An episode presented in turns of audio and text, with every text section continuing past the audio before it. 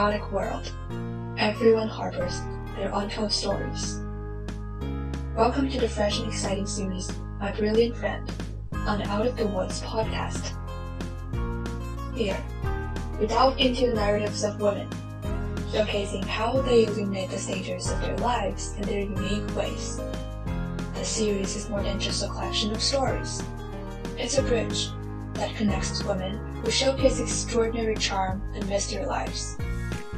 Each leading lady here has her own dreams and challenges. Their stories, whether gentle or strong, invariably radiate authenticity and strength. Our focus lies on the experience of women that haven't been fully told yet, allowing the intricacy and depth of their stories to deeply touch every listener's heart. We believe every story is worth being heard, every voice deserves to be cherished. Through sharing these stories, my brilliant friend aims to ignite a new understanding of life within the female community and a new exploration of self-potential. Here, we don't have contrived slogans. We have real, vibrant stories and emotions that flow straight from the heart. In each upcoming episode, we will journey together into the worlds of these remarkable women, experiencing their wisdom, courage, and resilience. Let's listen and reflect together. Thank you for being with us. May these stories enrich every day of yours, adding color and depth to your life.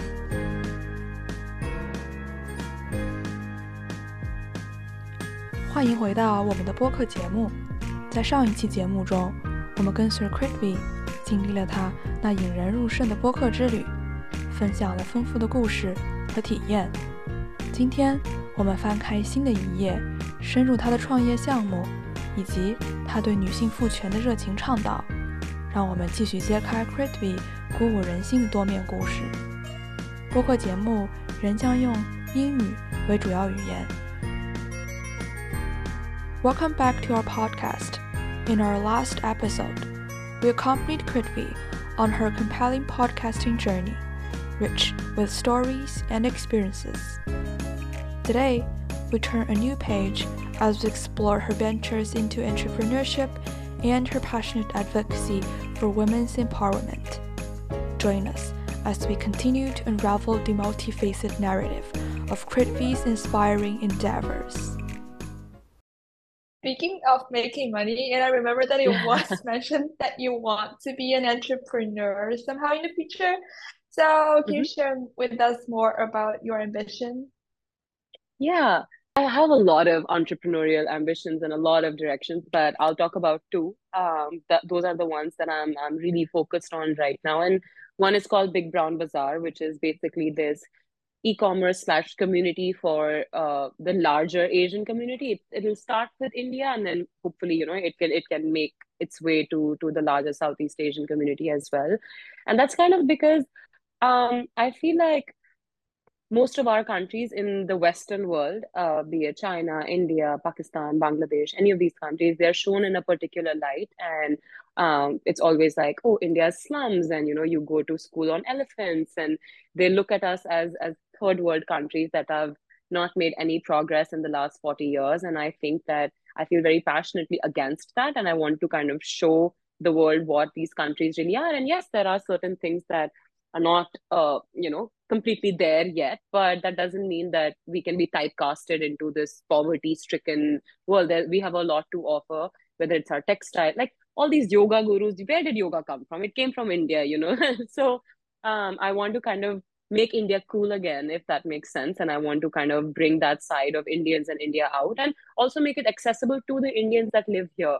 So many of the nris who have not been back home for so long they don't really have that connection uh, with their home country that much and i kind of want to make sure that i can bridge that gap. And the other thing is called gift for a cause which is also part of big brown bazaar but it's kind of more of the community and csr aspect of it in um, i don't know if it's the same in in china and stuff or not but in india gift giving is a very very big thing like you're constantly giving gifts if you go to someone's house you have to take something on weddings you have to give gifts to like 50 family members and there's rules and oh my God, it's a lot. And nowadays, there's so much overconsumption. Like I remember even when I was a kid, I would get a birthday gift or a return gift. My mom would be like, let it stay in the wrapper. We'll give it to the next friend. You have to go for a birthday the next week. So it used to be this whole vicious cycle of gift giving, and no one's actually getting what they like. And all over the world, there is no better gift than the gift of giving. Um, when you give to someone in need, you get so much more than than you can ever buy with money. So Gift for a Cause is my philanthropic entrepreneurial adventure where it's basically imagine a debit card or a gift card. So if it's your birthday, I put in $50. That's my budget for your birthday gift. And I say, happy birthday. This is your gift card. Out of those $50, at minimum, you have to donate 5%. And those will be charities of your choosing. Um, and you can donate from 5 to 100%, but at minimum, you have to donate 5%. So let's say $2.5 in your $50 budget, you have to donate to a vetted NGO. And the rest you can spend on an e commerce affiliate of choice. So it's kind of like, okay, you buy something for yourself that you really need but uh, i'm kind of prompting you to even give something back on your own birthday. Like it was my birthday but i helped this little kid out. It was my birthday but i got shelter for this dog. Whatever cause speaks the most for you. Um so it kind of uh, yeah it's it's the gift of giving. And and i kind of want to change that behavior in in india that is so desperate to like buy expensive things that no one even cares about and it's just put in a storage.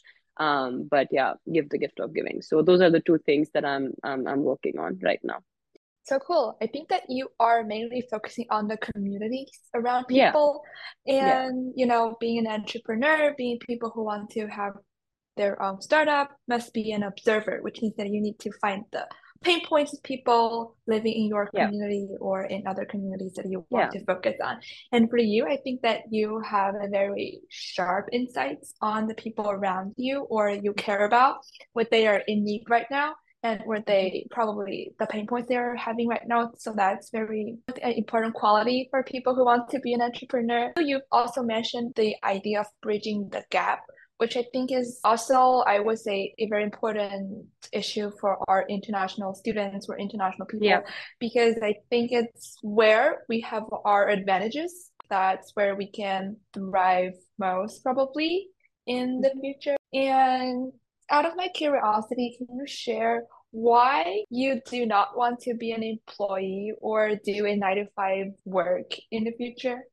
I feel I'm a creator, various senses, not just like a content creator, but I want to build things that make the world better or help someone or you know um that's why as an employee i have never really found a company that is uh non-capitalist obviously every company is out there to make money and when you're working for a company, you're kind of like a cog in the wheel. You're not really driving any change or not really making any impact unless you're working at a really high position at a really impactful organization. Tomorrow, even if I'm the chief marketing officer of Apple, what am I doing? I'm trying to sell people phones. That that's my job role, right? That's it. So as an entrepreneur, it's a weird thing to say, but one of my favorite authors and entrepreneurs, his name is Derek Sivers. He talks about uh, being an entrepreneur a lot. And he says, you don't need money. You should not be an entrepreneur to make money. You should be an entrepreneur to help people.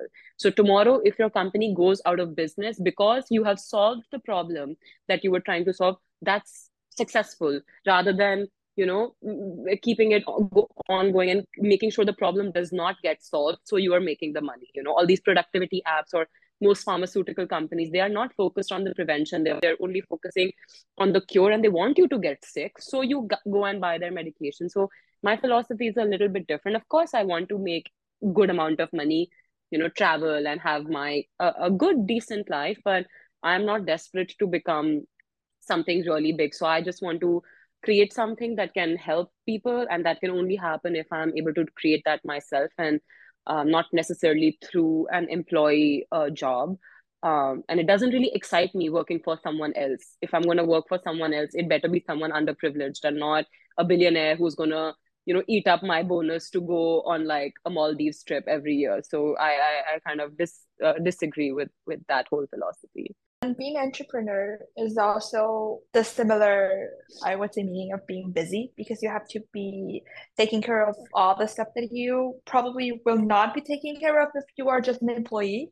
And I just heard that one girl who has her own startup also take business calls during her marriage day. And I think we need to accept or we need to be prepared if we want to be yeah. an entrepreneur in the future. Mm-hmm. And also, I think here we live in the SoCal area, and for the SoCal area, the entrepreneur vibes is very on the rise because a lot of people around us they are getting their own startups. So mm-hmm. I think if we want to get some entrepreneurial training, it's a good start for us to live here for a moment or so. so you have very, I would say, very specific uh, interest in your future entrepreneurial goals. So, have you made any preparations so far? Uh, for Big Brown Bazaar, I already have a list of companies that I want to kind of onboard. And the whole idea about Big Brown Bazaar was kind of like bringing these indie brands, small brands, and giving them space uh, and not get them to compete with the Amazons and Zaras of the world. And I already I'm in contact with a lot of these people and, and we're, we're building that that platform very, very soon. And with Gift for a Cause as well, we have created, we have collaborated with some uh, public policy people that are back in India and they basically created this uh, sort of an assessment of NGOs. So they we our team goes to all of these different NGOs so we can make sure that whatever NGO we put on our platform is very legitimate and they're not actually eating the money that is being donated to them. And what I want to really focus on is individual impact. So instead of just being like, okay, donate $10 to like this company or this organization, sorry, um, it's like donate $10 to this particular kid who needs to buy a laptop so that she can go to college. So I want to, what we're already doing is kind of collecting those type of um, needs that we have in India and people that we have around so that we can actually give them direct impact. And um, I also bought my domain, bigbrownbazaar.com. There's nothing on it right now, but it's a good step. Super smart to buy that early. Yeah. Otherwise, yeah. you would pay a lot for that. Exactly. So I, I bought that, and that means I have to do it now. So I can't turn back. So are you planning to starting your own business right after college?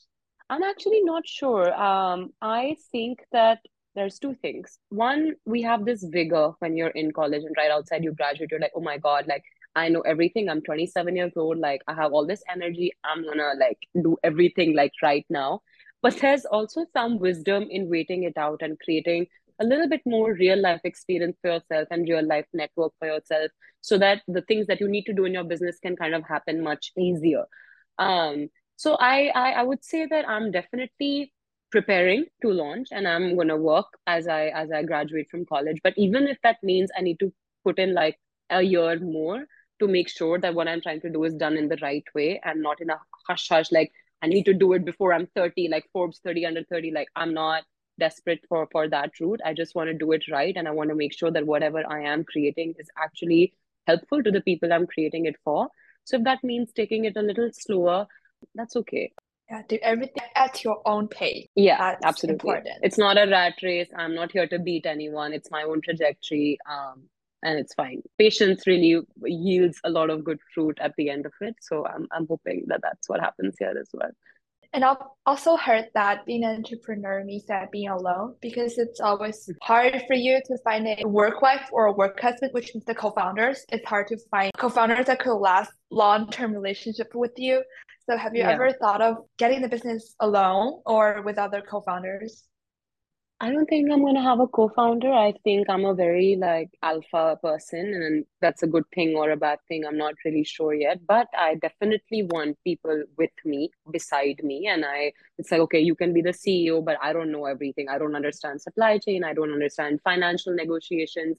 There's so many aspects of business that I'm not 100% adept in. So I am more than willing to onboard people for those particular segments of the business. But when it comes to decision making i think uh, sometimes dictatorship is important. And uh, i have my dad and other people that can be my advisors if i really need that. I'm not you know sitting here and making all decisions by myself but i do want to be the person who has the last call and cut out the noise. Um so yeah i don't know if i'm looking for a co-founder per se but definitely um, you know, there are some friends of mine that we're already uh, in, in, in touch about how they can contribute with their skills and their particular forte to the business. And, and that's always important uh, because there's no one human being in the world that knows everything about everything. So I'm very self-aware about the things I don't know, and I'm, I'm, I'm open to, to having people support me with those functions. Lessons from you, be independent, be decisive, but also be collaborative and cooperative. Absolutely. Yeah, and you mentioned about your podcast and your passion about entrepreneurship, and have you think that making podcast somehow would kind of being like a training for you to be an entrepreneur? And also, have you ever considered to mix the podcast with your entrepreneurial goals in the future? I think the podcast is a complete reflection of me. So even if there are some times, you know, it's like you never know how one thing can impact the other. It's possible that one year later i'm looking for a tech person and that person who worked on chat gpt comes and works for me because i interviewed him for my podcast. Or you know i'm able to use my podcast to bring out a word about my business and talk about why i'm doing what my entrepreneurial journey is. That's something i feel really passionate about because you know you see a lot of before and afters like oh i was 27 years old then i started a startup and 35 years old i became a millionaire. And no one really talks about what happened in those seven years on a daily basis like what did you really do to get there?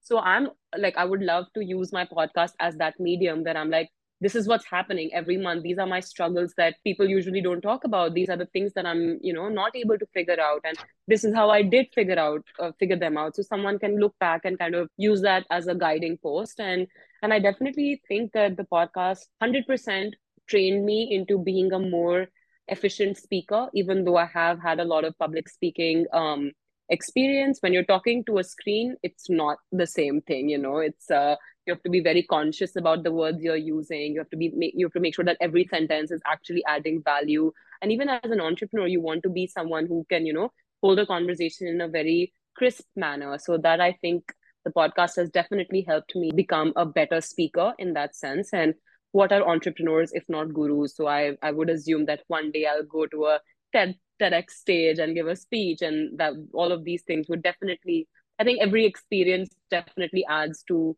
add some value. And um, i'm actually curious to see how the podcast can kind of help me grow my business or vice versa. Maybe my business shoots up and everyone's like oh my god she has a podcast. Let's go follow her podcast. So um yeah you know the world is my oyster and i'm excited to swim in it.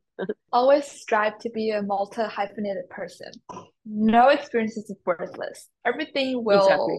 teach you something. Even if you don't see it even if you can't tell what it's taught you it has taught you something right? So it's just uh, take it take ev- just it's better to do something than to not do anything at all. Um even if you're not doing it 100% right. So that's my philosophy. Yeah. try everything Yeah, I try everything, it's just like the song. Our series is named My Brilliant Friend, which is after an Italian novel. And so our series is focused on the stories of women. And you've just mentioned that your podcast talks also something about women, like women orgasms or whatsoever. And right now, podcasting has also become a significant platform, I would say, for women to speak up for their voices. So, how mm-hmm. do you see your work contributing to the feminist world or movement? I think the biggest thing is being non judgmental about other women and talking about things openly. I think a lot of times, I really hate admitting it, but a lot of times women are women's worst enemies. And there are a lot of girls who are like, I'm not like other girls, you know, I'm one of the guys, and they take pride in that type of uh, belief and and i think that the topics that we choose to talk about or the fact that we are so non-judgmental about our own experiences whether it's how many boys we've been with to you know how we like sex or like any any of those things um we're talking about them without shame. And i think when you remove shame um you're automatically adding to this feminist movement because women should not be shameful about their experiences. Women, whatever they decide to do, whether they decide to be a virgin for the rest of their lives or they decide to, you know, uh, sleep with 10 men in a week, I think having that agency to admit it, admit it unabashedly, non judgmentally. And that is something that we do on our podcast a lot. We talk about a lot of the things that are considered wrong but we don't talk about them like they were wrong. Um, and, and I think that that has been very liberating for me myself, where other people have been like, oh my God, you know, I also went through that. thank you for saying this. Thank you for talking about this because i never thought that i could actually say it out in the open. So i think that that is my contribution to the feminist movement. Be shameless. There's nothing shameful in whatever you're doing in life. Be a woman's biggest cheerleader and stop saying you're one of the guys because the guys don't deserve to be you don't you know you uh, do you for you to be there. So we as women not only have to break the taboos of ourselves break the external i would say judgments but also we need to be collaborative and break the internal hatred exactly. between each other we're not fighting each yeah. other right we have to stop thinking that we it's it's we one against the other no like every woman is is special and they all deserve space and validation and uh, whatever decisions we make in our lives we have made through our own agency and you know i i support them i support all types of women no matter what their ex- and i believe all women so i think that really that perspective i wish most young girls would also have amongst themselves as they grow older and gender equality for all has been improving in recent years, not only for women, but also for other minority groups. And how do you see the future of women or other, I guess, minority groups in all walks of life? And what do you have any actions that you're taking right now to support this and push forward this issues? Mm-hmm. I think one of those one of the things that I am doing personally is not letting people get away with the shit they say. So earlier when I was even in India, you know, you know how Asian people can get. Sometimes they have very uh, traditional views on certain things, and women are only meant to get married off and like go to a make babies, all that bullshit. And earlier I used to be like, who's going to take the time to like change this person's opinion? Or like if I'm sitting in a group of boys and they make like a misogynistic joke, I would be like, okay, maybe I shouldn't say anything. Maybe they'll think, oh my God, you started again with your feminist bullshit. You know how boys can also get. And um, I think now I don't do that anymore. If I'm comfortable with something that is being said, I speak up for it because I realize that if I'm not speaking up for it, I'm allowing these people to talk shit and they think I'm okay with that, but but I'm not. So really being shameless about being like, I don't care if tomorrow you choose not to be my friend because I'm saying this to you but this is wrong and and i'm not to feel scared of unacceptance and not say this particular thing. So you know having the balls or the you know uh, i call it a power pussy in my podcast to just kind of say what you need to and not be scared of the consequences because if you don't stand up for yourself you can't really expect anyone else to stand up for you.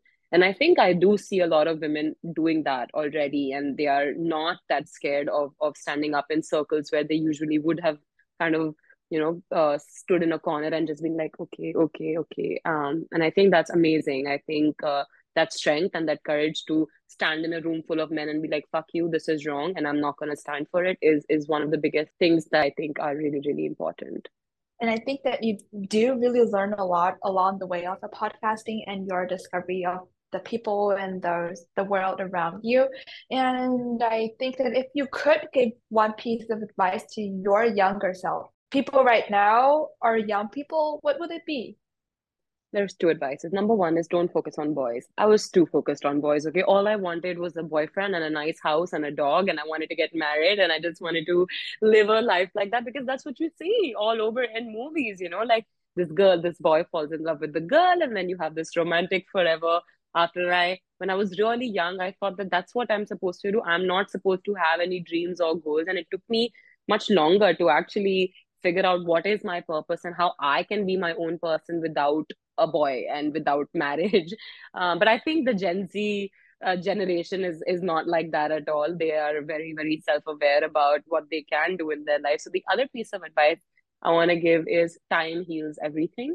Um, when I was younger, I had a rough childhood, and I think I was pretty depressed for the better part of my teenage years and at that time i thought like the world's gonna end and you know if you read my journals from that time i'm a completely different person. I'm so depressing. Oh my god it's all like tears and just writing like how can you do this to me?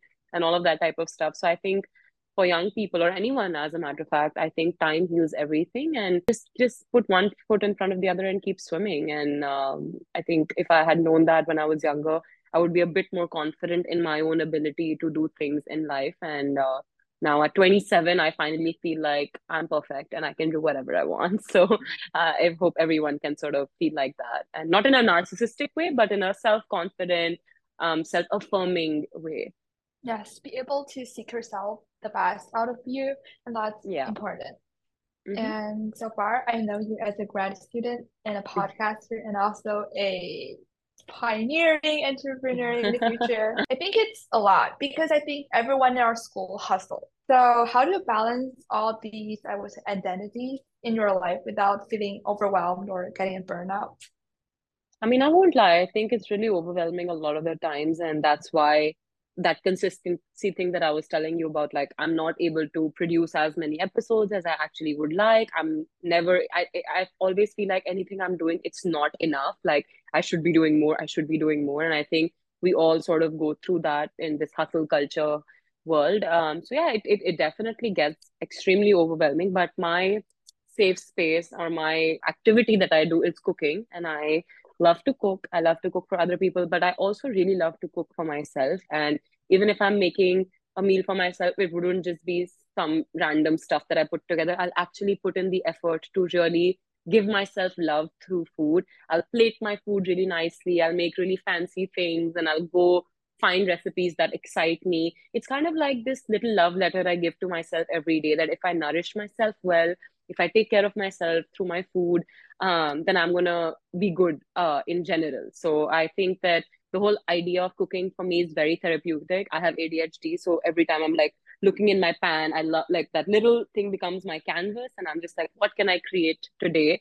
Um, and I love food, so it it helps me experiment. It helps me be okay with failure. There's so many times when I, uh, you know, when I screw up a particular dish, and I'm like, okay, it's fine. We can fix this doing this, and it's kind of like how can you be creative in in in different ways? And and that really helps me um stay in touch and just be like it's fine just eat something good and like life is okay. Yes, we need to be able to find our own therapeutic activities absolutely. and to practice the mindfulness for one time or another. yeah.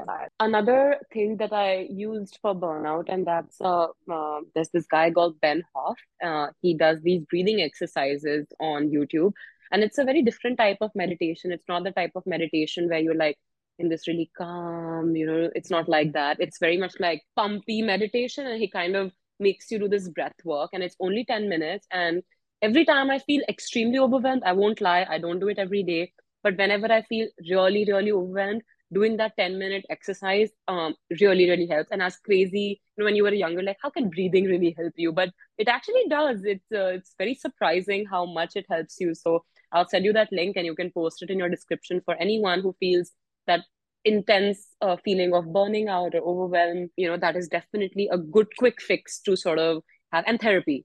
Lots of therapy. You should, everyone should go to therapy. Thank you for that unique perspective, and I'll yeah. happy to share with our listeners. And for me, I think that being practice mindfulness is kind of you know very personal because for me, I like to hike. When hiking, I think it's better to be around the nature and it's kind of mindful journey for me. Yeah. And for a lot absolutely. of other people is music, Yeah. cleaning their houses, doing chores or other stuff. It's very important to find that one thing that you can go back to. Like, you know, it's it's an every it's like you said, it's different for everyone, but uh, the sooner you find it, the better. Uh, so keep trying multiple things, different outlets to kind of let go. Um, I like hiking too. I recently started working out last year and I realized I actually really enjoyed it. Um, just weight training. I hate cardio. Don't put me on a treadmill, but I really enjoyed weights and I really enjoyed kickboxing. So that had also become one of those ways where I expressed my anger and frustration and just like go and punch this little punching bag and like imagine my boyfriend's face if I'm fighting with him and like just punch the hell out of him. So you know find finding those outlets is is absolutely integral for anyone. Even if you're doing one thing or five things in your life you we all face burnout and uh, it's really hard to come out of that rut. So you might as well have these preventative ways of like dealing with it on a weekly basis and keeping it at bay. Yes, we should always keep exploring our potentials and we will never know what our limits are because we have no limits. yeah So, for the last part, do you mind sharing us your future plans in your life? I wish I knew. Honestly, I wish I knew. I have so much decision paralysis. I am like Kritvi, you can do this also, you can do this also, you can do that also. And I think that I personally am one of those people who loves daydreaming. So you can, you know, make me sit here and I can talk to you forever about, oh, I think this year I'll do this and I'll this year I'll do that. But this 2024, I'm taking a very conscious decision of focusing on action versus goals. So my only goal this year and my future plan this year is to be financially independent. And whatever that means, whether that means through my business, through a job, through some freelancing work, I don't know what that that's going to look like, but I just want to focus on the action that goes behind it and not really get caught up in the planning of things. Because, like I said, even with my podcast, I planned for seven months. I was like, I'm going to plan till I have the perfect bio, till I have the perfect name, till I have the perfect everything. And then at the end of it, none of it mattered, right? No one cared about how good my introduction video was. All they cared about was what episode I'm coming out with. So I am done with planning. I just want to focus on small actions every single day. So my future plan for this year is showing up to school nine to five. You'll see me on campus, uh, just trying to be there and like you know having this focused attention on just actually executing the plan and not just sitting and planning all day. So my plan for 2024 is be financially independent and hopefully I'm able to achieve that. Fingers crossed for you. Being present is very important. We look back to our life, we would find that a lot of our peak experiences are out of our expectations rather than being planned. Before. Absolutely. Absolutely. Half of the things don't even go as you planned, right? Like, so I wanted to come to college in 2021 and then COVID happened. So all my plans went out of the window. So you might as well like you said, focus on the present, focus on what you can do today that can add to your larger goal. My larger goal is being an entrepreneur, being someone who can inspire change. What can I do today that just, uh, you know, even if it adds 0.5% to that goal, that's enough. Um, and it's not always about the big things. Sometimes it's just about the small things compounding into something really big. Yes we not only hope that you could reach all your goals for 2024, but also hope you to succeed in the long run with the business and all, and also other philanthropic things about the communities, about people you care about. Thank you so much. That was so much fun. As we bring this insightful session with Kritvi to a close, I find myself deeply moved and intellectually stimulated. Kritvi's journey marked by her explorative research and her bold strides in the podcasting world, challenges us to look beyond the conventional. Her narrative is not just one of the success, but of constant evolution and fearless pursuit of uncharted territories. Kritvi, thank you for sharing your experiences, your wisdom, and your time with us. Your journey is a beacon for many, illuminating the path for aspiring podcasters, entrepreneurs, and all those who seek to make a meaningful impact in their fields. Your contributions today have added immense value to our series, My Brilliant Friend. To our listeners, we hope this episode has sparked your curiosity, ignited your ambitions, and encouraged you to pursue your passions with the same vigor and determination as Kritvi. As you navigate your own journeys, consider what unexplored path you might dare to track, what conventions you might challenge, and what legacy you wish to leave behind. Thank you for tuning in. We invite you to join us again for more stories, more insights, and more inspiration. This is Yuka, signing off with a call to embrace the unknown, to question the status quo and to boldly venture where your heart leads you. Stay curious, stay daring, and keep shaping your unique story.